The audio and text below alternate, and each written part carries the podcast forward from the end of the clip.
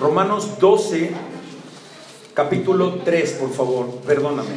Romanos capítulo 12, versículo 3. Romanos 12, versículo 3 de su Biblia. Hermanos, ¿usted algún día se ha preguntado cómo cambio? ¿Te gustaría cambiar en algún aspecto de tu vida? ¿Te gustaría transformar algo de lo cual tú no estás a gusto con ello y que sabes que te afecta, pero que sencillamente no lo puedes cambiar? Yo sí, ¿eh? ¿Usted no? ¿No tienes algo en tu vida que dijeras, yo quisiera cambiar una actitud? Yo sí. De hecho, yo tenía muchas cosas que quería cambiar. Y con el paso del tiempo, ¿lo he logrado yo? No, yo no podía. Es por eso que una persona no puede dejar las drogas. Es por eso que una persona no puede dejar cosas malas. Porque sabe que le hace daño. Sabe que fumar puede matarle al bebé que lleva en el vientre. Pero lo puede dejar de hacer. No. Sabes que no debes de, tomar determinadas bebidas y las tomas. ¿Por qué? Porque no puedes cambiarlo. ¿Cómo cambio? Esa es la pregunta el día de hoy. Vamos a preguntarnos, ¿cómo cambio? Amado hermano, Dios te dice hoy, a la luz de su palabra, que vas a poder cambiar si empiezas a cultivar un espíritu enseñable. Tal vez sea una palabra nueva para ti, pero enseñable es una palabra que debe estar en tu vocabulario y que tú debes ser enseñable.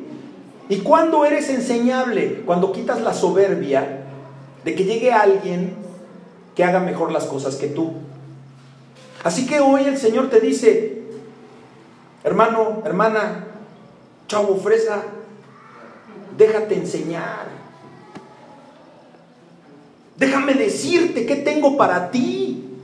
Déjame enseñarte lo que tú no sabes. Porque tú fuiste una creación mía. Y tú naciste con un chip único. Único. Tan es así, bueno, hasta, hasta los gemelos, que son idénticos y que nacieron del mismo vientre, son diferentes. Nada más chécales las huellas, chécales la huella digital. Que serás igual de genio, igual de carácter que tu papá, eso es otra cosa, pero tú eres hecho diferente. Y eso lo sabe Dios, pero tú no lo sabes. Pero aquí lo vas a aprender. Gloria a Dios. Así que vamos a leer Romanos 12, versículo 3, en el nombre del Padre y del Hijo y del Espíritu Santo, su santa palabra. Y dice, digo pues, por la gracia que me es dada a cada cual que está entre vosotros, que no tenga más alto concepto de sí que el que debe tener, sino que piense de sí con cordura, conforme a la medida de fe que Dios repartió a cada uno. Ah, pastor, me quedé con cara de what. Sí, hermano, es normal. Porque estamos estudiando con una versión que es la Reina Valera. Es una versión que se adecua a la traducción que viene del hebreo, del griego y del arameo. Pero para ti que eres estudiante y que apenas estás caminando en el camino del Señor, yo te recomiendo que leas otras versiones. Y en el ánimo de que usted entienda, no dudo de su capacidad mental, pero sí de lo rebuscado de un lenguaje que tú no conoces y que vas a ir conociendo poco a poco, me voy a tomar la libertad de leerte el mismo versículo en una versión que se llama la palabra. Esta versión es una versión que hicieron estudiosos de la Biblia hispanos. Entonces es la Biblia de la palabra hispanoamericana. Y vas a ver por qué. Me encantó cómo lo tradujeron. Fíjate cómo dice el mismo verso. Lo puedes seguir en tu Reina Valera y vas a ver el, significado de las palabras. Dice 3. En virtud del don que me ha sido otorgado, me dirijo a todos y a cada uno de ustedes para que a nadie se le suban los humos a la cabeza. Te lo voy a repetir. Me dirijo a todos y a cada uno de ustedes. Dios te está hablando hoy y te está diciendo, bájate del ladrillo que te estás mareando. Porque apenas si ganas tantito y ya te sientes aquel. Y nomás tus chicharrones truenan. Y Pepe el Toro es inocente. Así me siento aquí en esta unidad, como en esas películas, ¿no? De repente voy a ver. Cálmese, señora, se le quemó el cantón. Ya no me desvío. Que a nadie se le suban los humos a la cabeza, coma, sino que a cada uno se estime en lo justo conforme al grado de fe que Dios le ha dado. ¿Ya se entendió, verdad? Es lo mismo y lo mismo. Es lo mismo. Por eso, hermanos, chequense, hay una aplicación que se, Bible, se llama Bible Gate. Bible, Bible Gate, Bible Gate. La descargas en tu celular y ya después no necesitas datos y ahí tienes la Reina Valera, tienes la Biblia Dios habla hoy, tienes la versión latinoamericana, tienes la, hispanoamericana, tienes la Septuaginta, tienes muchas versiones que te pueden ayudar a entender la palabra de Dios. ¿Por qué? Porque te va a ayudar a regir, regir tu vida. Nuevo recinto, ¿verdad? Amén. Amén. Nuevas instalaciones. Amén. Nuevos hermanos. Gloria a Dios. Córrase la voz, ¿eh? Que aquí no se van a dormir, que aquí van a aprender, van a aprender algo bueno. Aquí si ya probaron todo lo demás, van a salir de aquí con paz. Y van a sentir esa seguridad de que a alguien le importas. Eso es lo más importante. La vida en Cristo te da un sentido de pertenencia. Yo no tengo papá hace 11 años. Él murió de una manera muy trágica. Pero yo ya tengo otro papá que fue el que nos abrió las puertas de este nuevo recinto. Así que nuevos hermanos, nueva iglesia, nuevo lugar. Misma palabra. Esta no cambia. Si tú te aprendes un versículo de aquí, hermano, Nunca va a cambiar. Te vas a morir y la Biblia va a seguir igual. Eso es lo bonito de estudiar la palabra de Dios y que si la aplicas a tu vida vas a tener el mismo resultado que esta gente tuvo. Por eso es bonito seguir a Dios. Por eso es bonito. Por eso dice que estamos locos los hermanitos y los aleluyos y los cristianos, que porque se alegran en un funeral. Bueno, es que tienes que entender que te vas a morir. Lo que pasa es que esa gente tal vez cree que son inmortales serán Iron Man o el Doctor S de los superhéroes. Te vas a morir. ¿O no? Todos se van a morir, pero como crees que no, pues entonces te da miedo a la muerte. ¿Por qué le vas a tener miedo a algo que va a llegar? Dice la palabra de Dios. El éxito espiritual tanto para un individuo. ¿Tú quieres tener éxito en la vida? ¿Quieres llegar a ser alguien en la vida? Bueno, ¿queremos que esta iglesia tenga éxito? Ok. No viene, no va a venir de una instalación, no va a venir de tus conocimientos, porque yo conozco mucha gente, médicos, arquitectos, doctores, que están manejando un taxi ahorita, que ya se metieron de Uber, porque no hay trabajo. El éxito aquí a los valientes a los pies de Cristo, amados hermanos, no nos lo va a dar la nueva instalación que tenemos aquí en la chocolatera. El éxito solamente va a venir del estudio de la palabra de Dios. El estudio de la Biblia y de la meditación. Amado hermano, Usted no está acostumbrado a que le echen el poder, a que le echen la unción, usted no está acostumbrado a que le echen el escupitajo santo, usted no está acostumbrado a que le den la palmita de la bendición, no. Y aquí tampoco va a pasar eso, aquí no le vamos a dar nada. Y si usted está esperando que le demos algo, mejor desde ahorita retírese porque aquí no va a haber nada más que palabra de Dios. Eso es lo que se va a dar aquí. Se va a ganar para Cristo esta unidad habitacional. ¿Con qué? Con regalitos, con chuchulucos, con comidas, que somos bien fiesteros, eso no nos lo quita nadie. Pero se va a ganar para Cristo con la palabra de Dios, no el show, no lo que lo que dé una iglesia, lo que dé un hermano, lo que dé una hermana. No, hermano. No, no, no, no. Ni tampoco de que cantes fuerte y que se oiga en todos lados. Va a haber ataques, ¿eh? Va a haber ataques y ya los estamos viviendo. Ya los estamos teniendo. Pero ¿sabes qué? Tu Dios y mi Dios es más poderoso. Porque el diablo ya fue vencido. Y aquí podrá haber gente que no quiera que esté esta iglesia. Pero la bronca no es ni contigo, ni con la comisión que nos permitió estar aquí. No, la bronca es con Dios.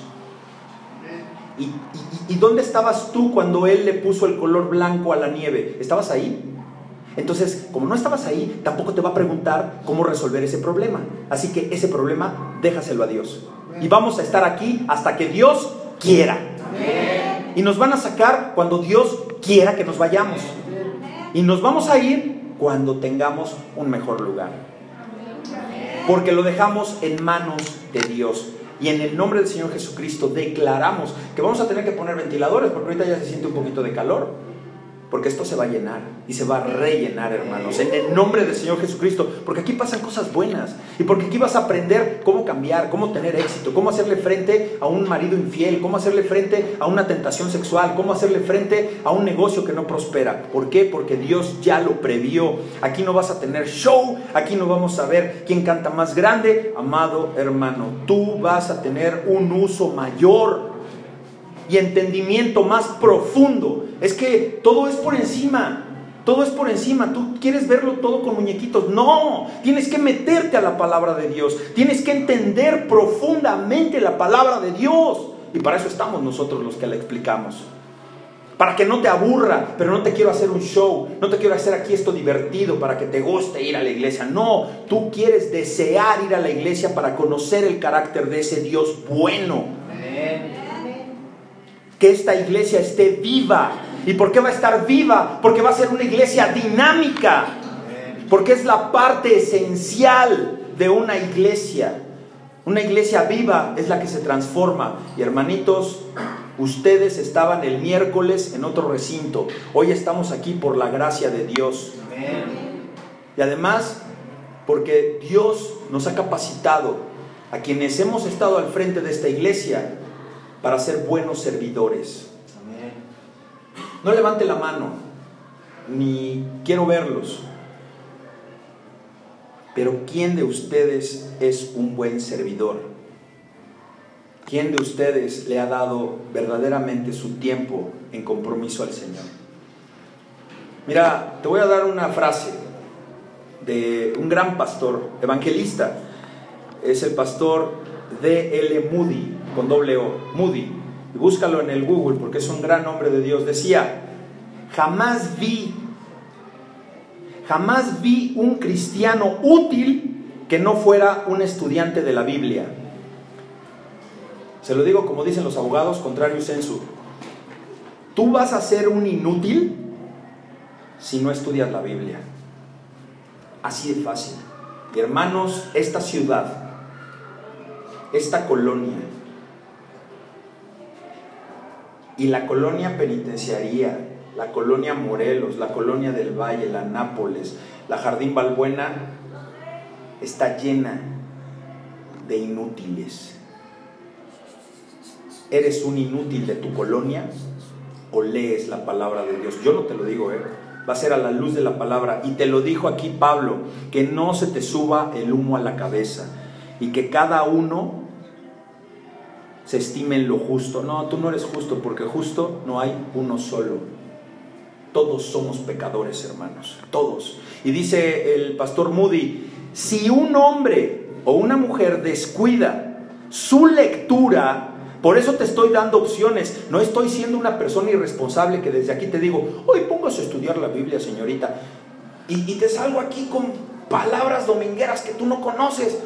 Ah, ¿no conoces que te diga, hija, que no se te suban los humos, ¿no lo entiendes? O sea, bájate tranquilo, ¿verdad?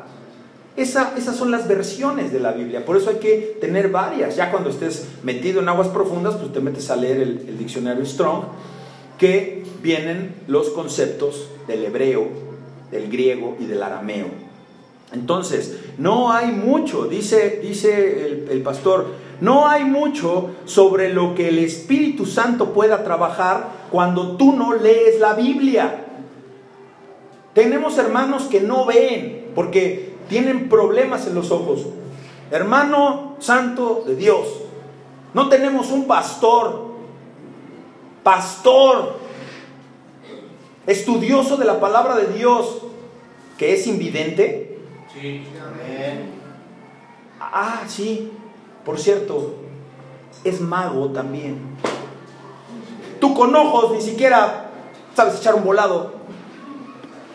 Es invidente, es pastor y es estudioso de la palabra. Es para que, para que se ponga a tu lado y digas,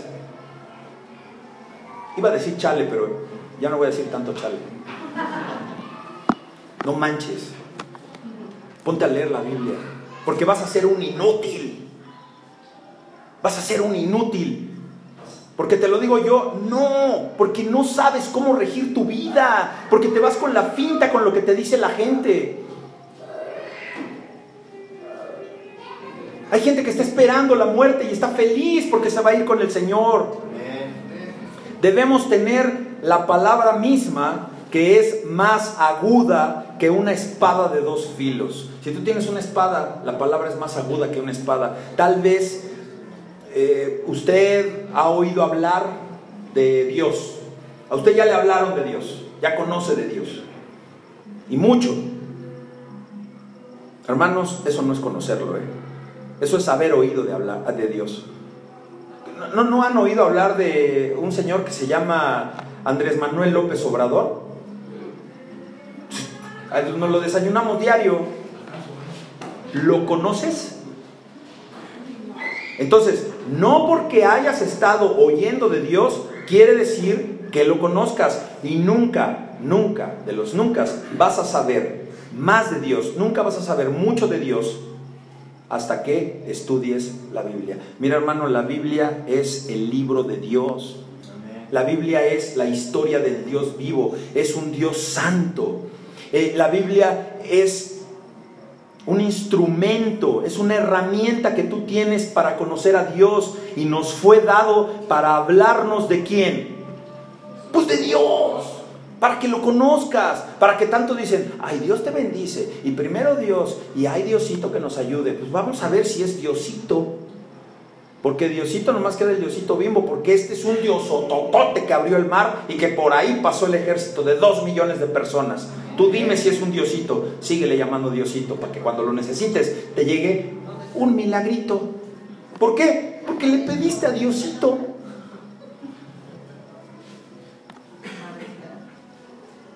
Tú tal vez creas en Dios, tal vez hoy dices, pero pastor, yo sí creo en Dios. Todo el mundo dice que cree en Dios. Todo el mundo dice que cree en Dios.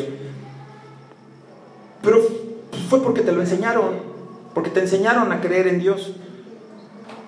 ¿Dónde te enseñaron? En tu casa. Y si no en tu casa, con tu abuelita. Porque en tu casa eran ateos ya, pero tu abuelita seguía teniendo ahí sus cuestiones de la iglesia. Y tal vez creas porque lo ves en su creación y porque digas, no, pues sí, Dios seguramente hizo eh, los lagos, los ríos, las estrellas, las montañas, los mares. ¿Nunca has estado en el mar y dices, wow, qué impresionante es el mar? ¿Nunca te has imaginado de verdad cómo es la profundidad del mar? Hermanos, es como las montañas, nada más que con agua. Es igual. Y te estás perdiendo de un gran mundo porque habitan cinco veces más especies de animales en el agua que en la tierra. Porque sencillamente hay más agua en el mar, en el, en el planeta, que tierra. Nada más por esa sencilla razón lógica.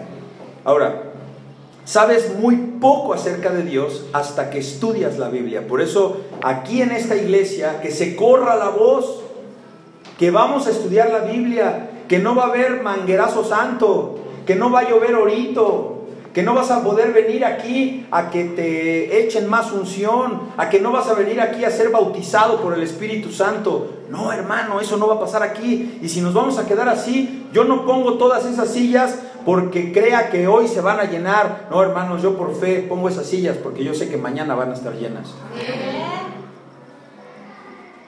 Y me están costando. Me está costando cada silla. Y cada silla que está vacía, yo por fe la voy a seguir poniendo. Porque hoy, no eran para hoy, son para mañana. Cuando la semilla del Evangelio se, se esparza y calle, calle a los detractores y saque a todos los demonios de esta comunidad, de esta colonia, de tu casa y de nuestra ciudad. Hermano, ¿está usted pensando en un sueño guajiro? No, porque yo no lo voy a resolver, lo va a resolver Dios. Y Dios todo lo puede. Amado hermano, en la Biblia aprendes que Dios es santo. Y muchos de ustedes ya saben que es santo. Algún día lo vamos a explicar nuevamente.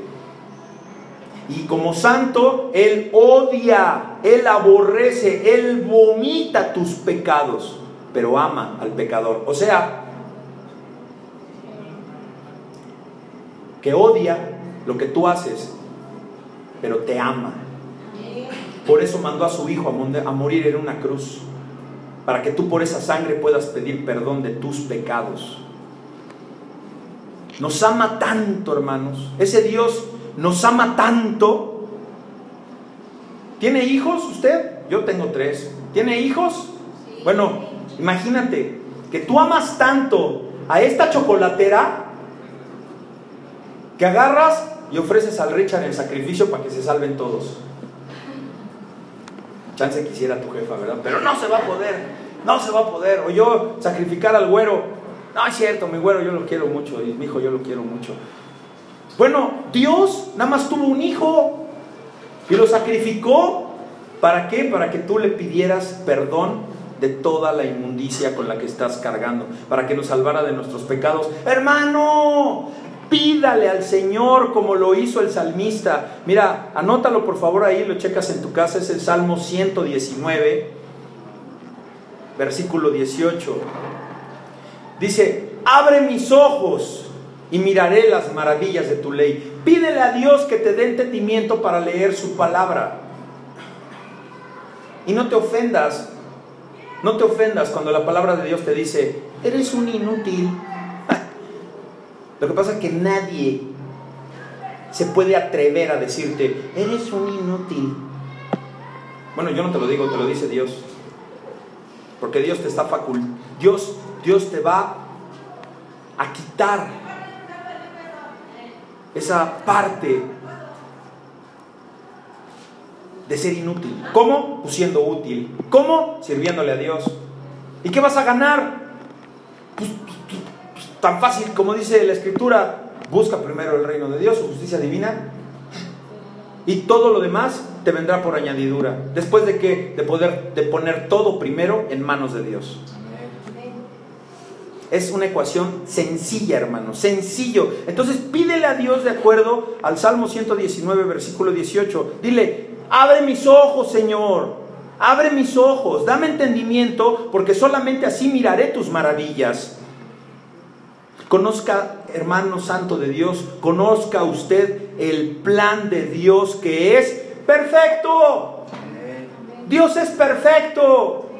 Y señora que su esposo le fue infiel, señor que su esposa le fue infiel, créale a Dios porque gracias a Él no es hombre ni mujer, porque Él no te va a engañar, Él no te va a mentir, Él no te va a defraudar, Él te va a decir la verdad. Si tú conoces el plan de Dios que es perfecto, tú vas a conocer las maravillas de su ley y las vas a aplicar en tu vida.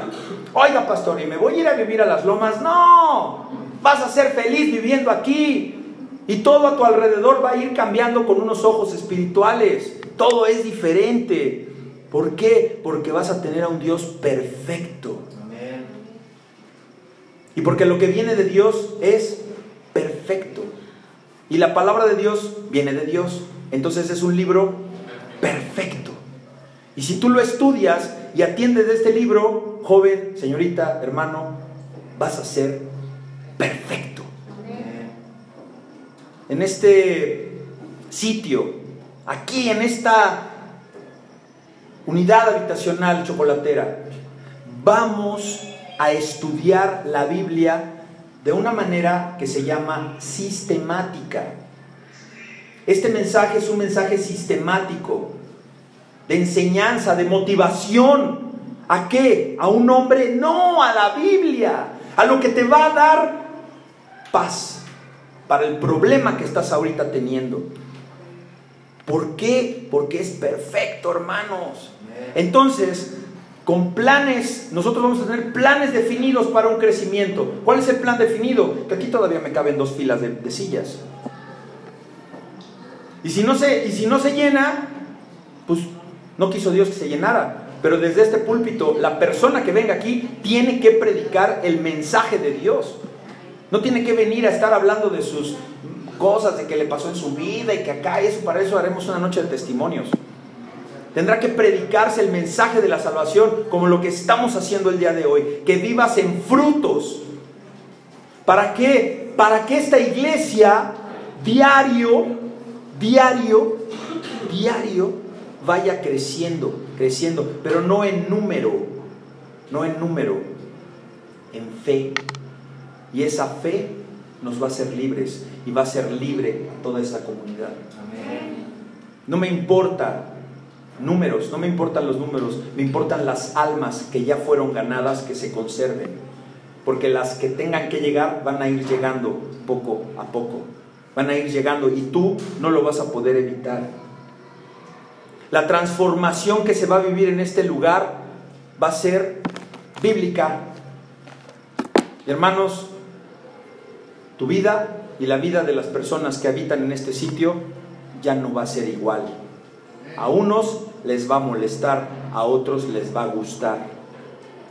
Pero aunque no les guste, es el plan de Dios. Y por eso estamos aquí. Dios, amado hermano, te dio un libro, te dio una Biblia para que haga algo en ti. Pero este libro va a hacer algo en ti a través de ti. ¿Por qué? Porque tú la vas a leer. Si no, no te la puedes estar metiendo así.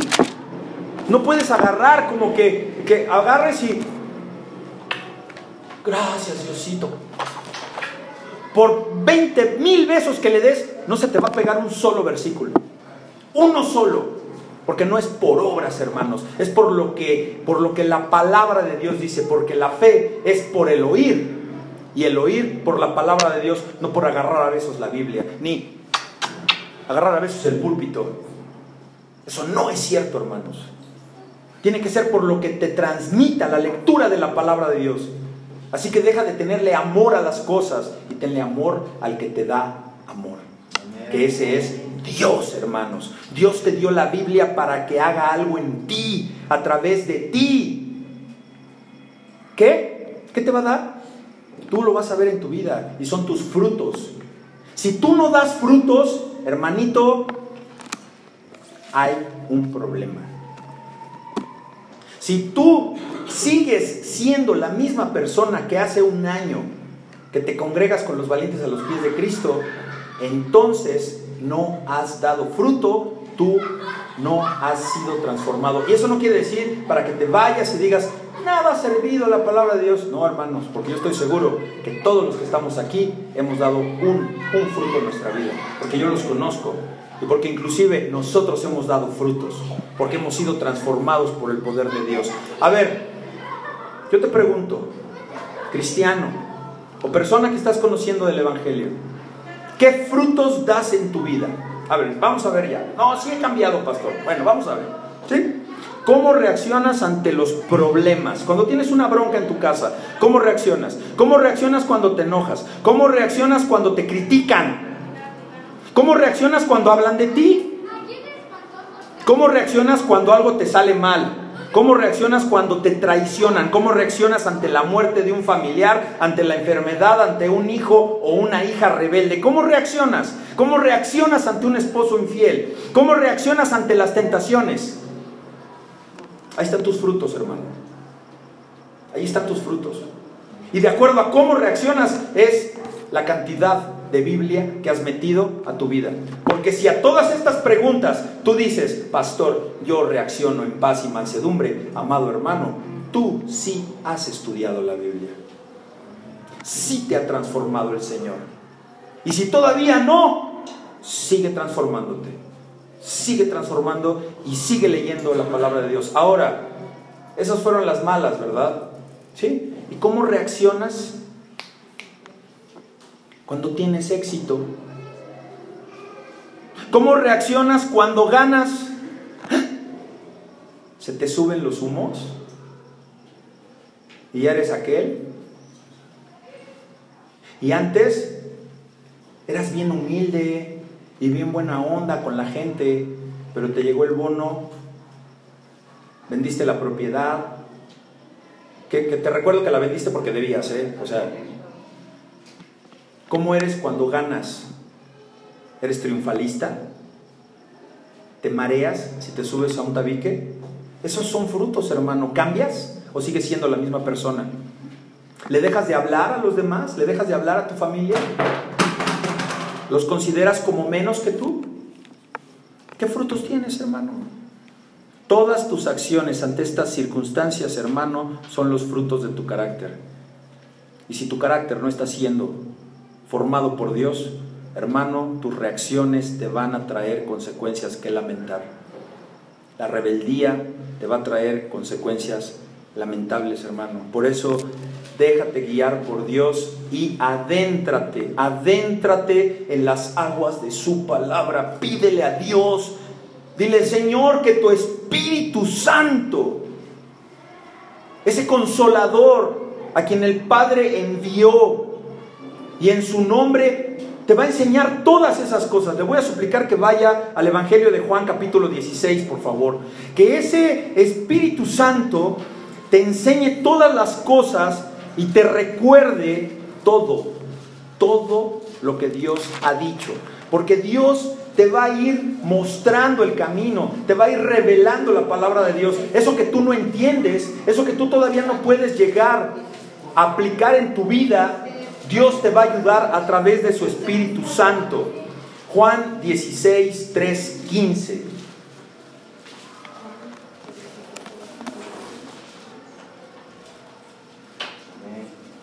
Juan 16, ay, qué, barbaridad dije, ¿verdad?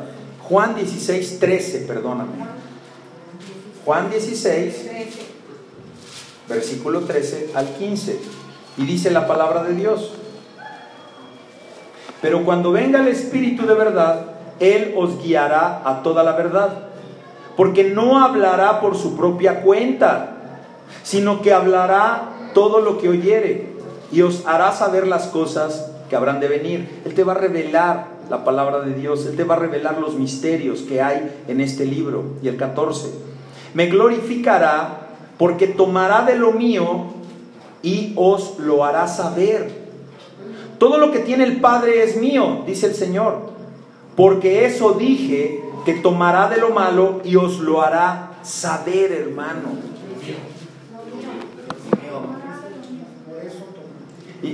Por eso dije que tomará de lo mío y os lo hará saber. Él va a tomar de lo suyo. ¿Quién? El Espíritu Santo. Y te lo va a revelar, hermano. Te va a ir mostrando el camino. Y tú, hermano, hermana, ahorita te digo, ya llevas muchos años en el camino del Señor. Yo te suplico, amado hermano santo de Dios, que atiendas esta frase que nos dejó el príncipe el príncipe de los predicadores que se llamó Charles Spurgeon, dijo, nadie llega a ser demasiado maduro para la escritura. Nunca vas a saber todo de la escritura, nunca, nunca. Este libro, dice Spurgeon, el libro se vuelve más y más amplio y más y más profundo con los años. Así que que no se te suban los humos porque ya te sabes los versos, porque ya sabes orar, porque ya sabes cantar, porque ya sabes alabar, porque ya sabes imponer manos. Cuidado, porque de ahí hay más profundidad y más profundidad. Porque a Dios nadie le puede llegar al nivel. Dios es poderoso. Hermano, los hombres y las mujeres de Dios, y no les quiero decir que levanten la mano quien se considere hombre o mujer de Dios, pero un hombre y una mujer que se diga ser seguidor de Cristo o que se diga ser mujer de Dios, se va a conocer por sus frutos, no por sus palabras. ¿Qué frutos das en contra de cuántas palabras dices? Así que cuidado.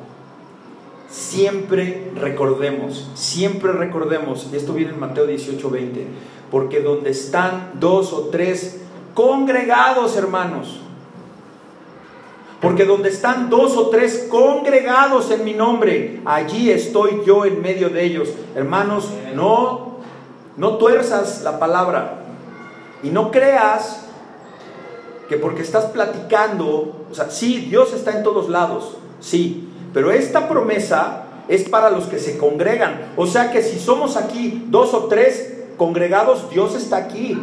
Pero hermano pastor, ¿qué pasa si yo me empiezo a tomar un café con una persona que es inconversa y nos ponemos a hablar de Dios, ahí estará Dios, sí, sí va a estar, pero no aplica esta, esta promesa. Él va a estar ahí, sí, pero no para los efectos que dice Mateo 18. Tenemos que estar congregados y ese es un llamado a la congregación. Tenemos que estar congregados y no me quiero meter en temas teológicos, pero el punto es ese, que muchas veces todos decimos, es que sabemos que aquí está Dios porque donde dos o tres están donde dos o tres, ahí está el Señor. No, dilo completo. Dilo completo. Porque la escritura dice, donde, donde, donde están dos o tres congregados en su nombre, allí estoy en medio de ellos. Y tiene un contexto muy interesante. Mi hermano, que esta iglesia viva en tu corazón, que esta iglesia nueva, valientes a los pies de Cristo, en estas nuevas instalaciones, esté en tu vena, esté en tu médula.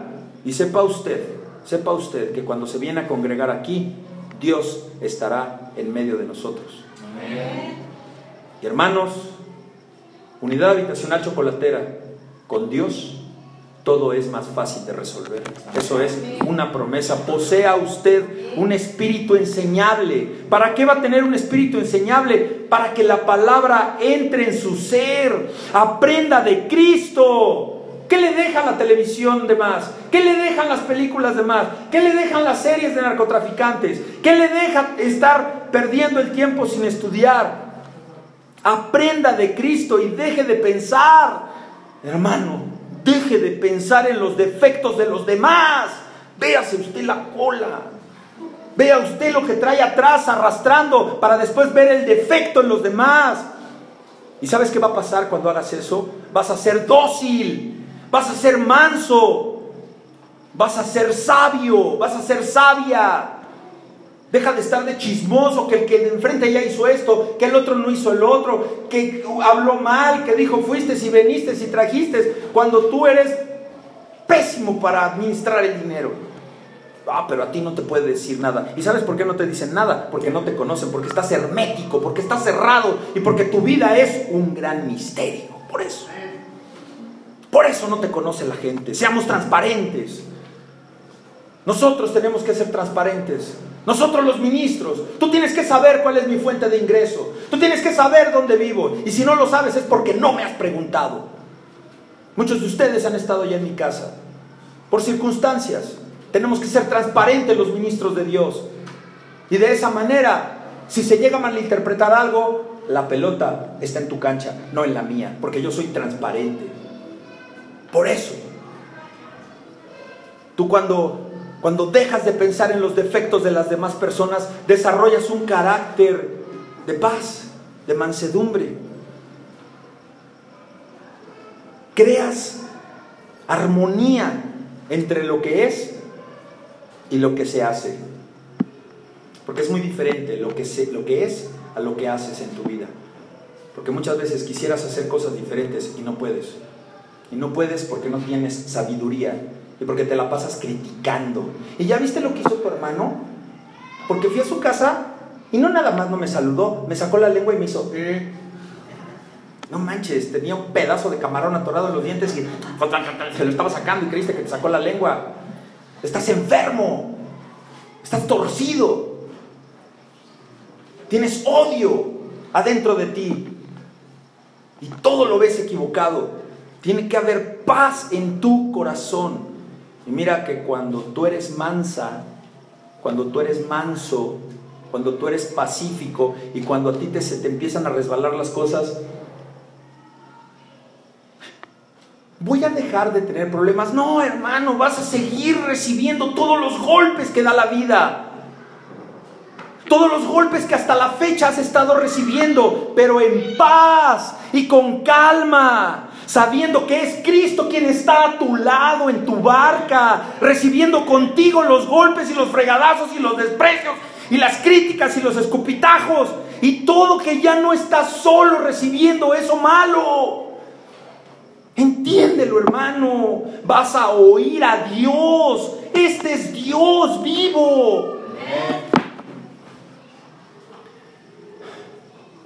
Me decía mi hermano eh, que nos hace favor de, que nos va a hacer favor de estar en la puerta.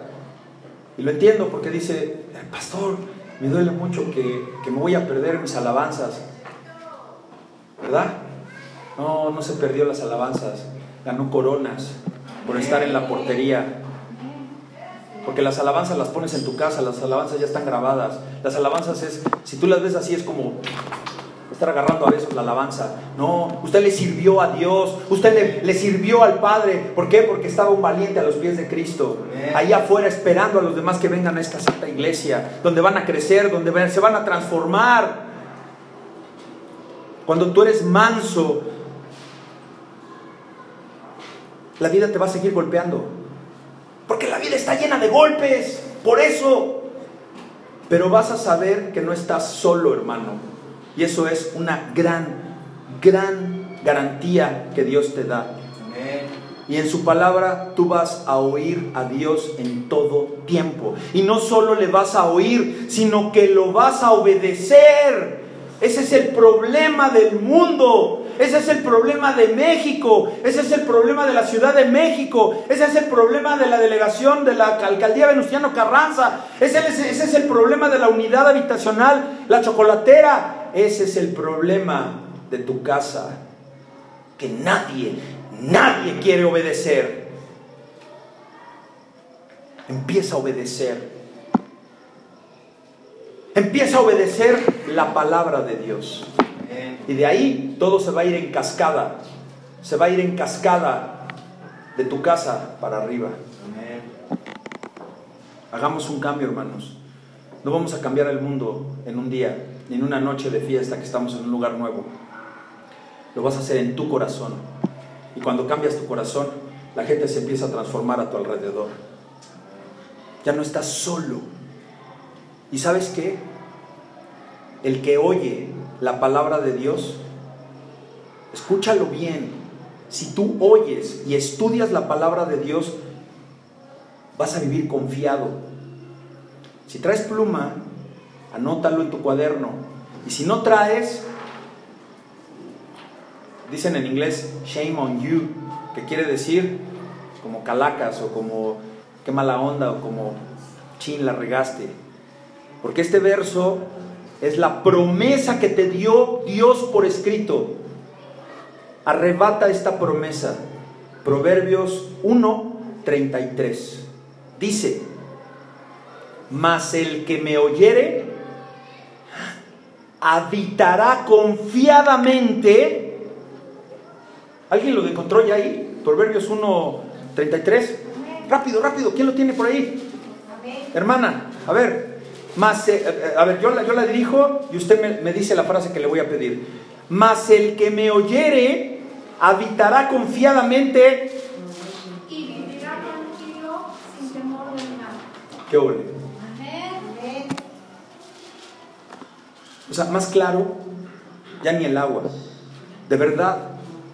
Es una promesa que te deja Dios a través de la sabiduría de quien haya escrito ese proverbio, que sabemos que fue el rey Salomón. Si tú oyes la palabra, si tú oyes el consejo de Dios, vas a vivir confiadamente, vas a vivir tranquilo y sin temor del mal. Eso que tienes hoy, que te está afligiendo, eso que hoy te está robando la paz, eso que hoy tienes que te quita el sueño, Dios te promete y, Dios no nomás promete, Dios te lo deja por escrito para que pase de generación en generación y te promete que vas a vivir tranquilo y sin temor del mal. Hermanos, la humildad, la humildad y la obediencia son virtudes de una conciencia cristocéntrica. Apréndete esa palabra. La palabra de hoy es cristocéntrico. Esta iglesia es cristocéntrica. Esta iglesia no es apos, apol, este,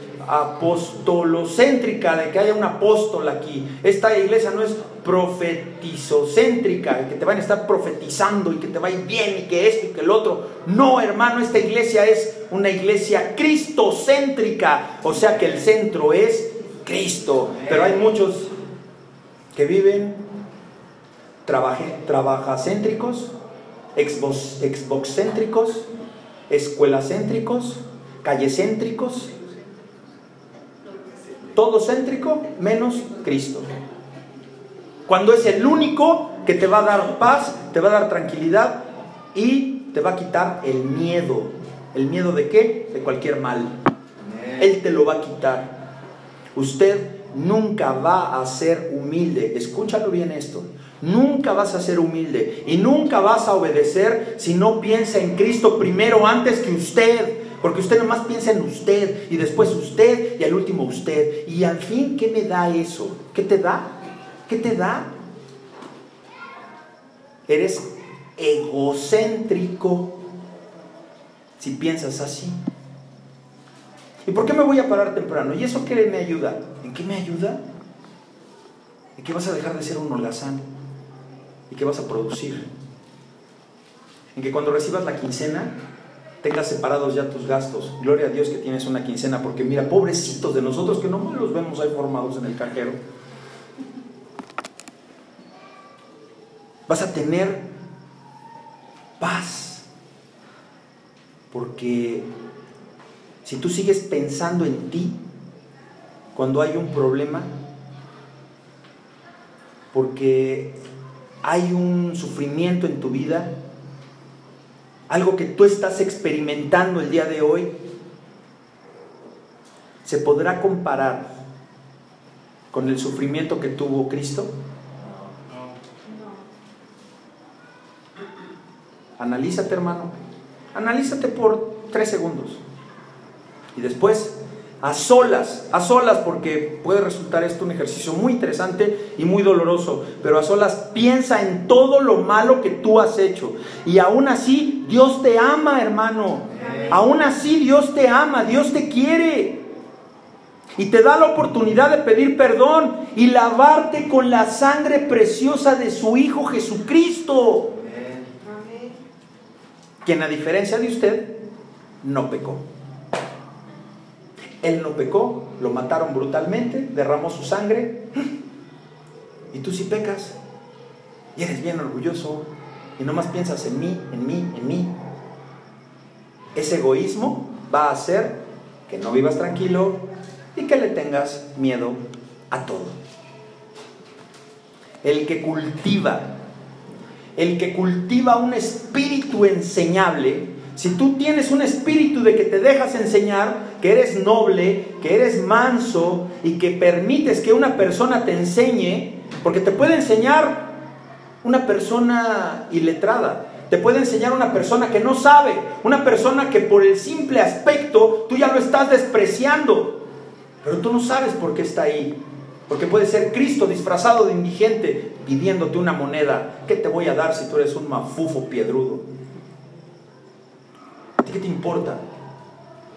Si es para fumársela o no. Si tú en ese momento sientes en tu corazón, lo das y se acabó, porque Dios te lo va a multiplicar. Y pídele a Dios que le estorbe para ir a comprar la droga. La droga no se va a acabar, hermanos, porque la droga ha existido siempre y va a seguir existiendo. Y estamos así, así, así, de que niños ahorita que están en los brazos de ustedes, cuando sean adolescentes, vayan a llegar con un churro de mota. Y tú, ¡ah! Pues si ya es legal, porque ellos nacieron con esa legalidad. Y luego, ¿qué más viene? La cocaína, la heroína. Es que ya no queremos que haya narcotraficantes, mejor la legalizamos. ¿Qué nos queda a nosotros? Seguir en el camino del Señor y esperar por la segunda venida que viene Cristo por su iglesia. Eso es, eso sí va a pasar, como también van a legalizar la marihuana.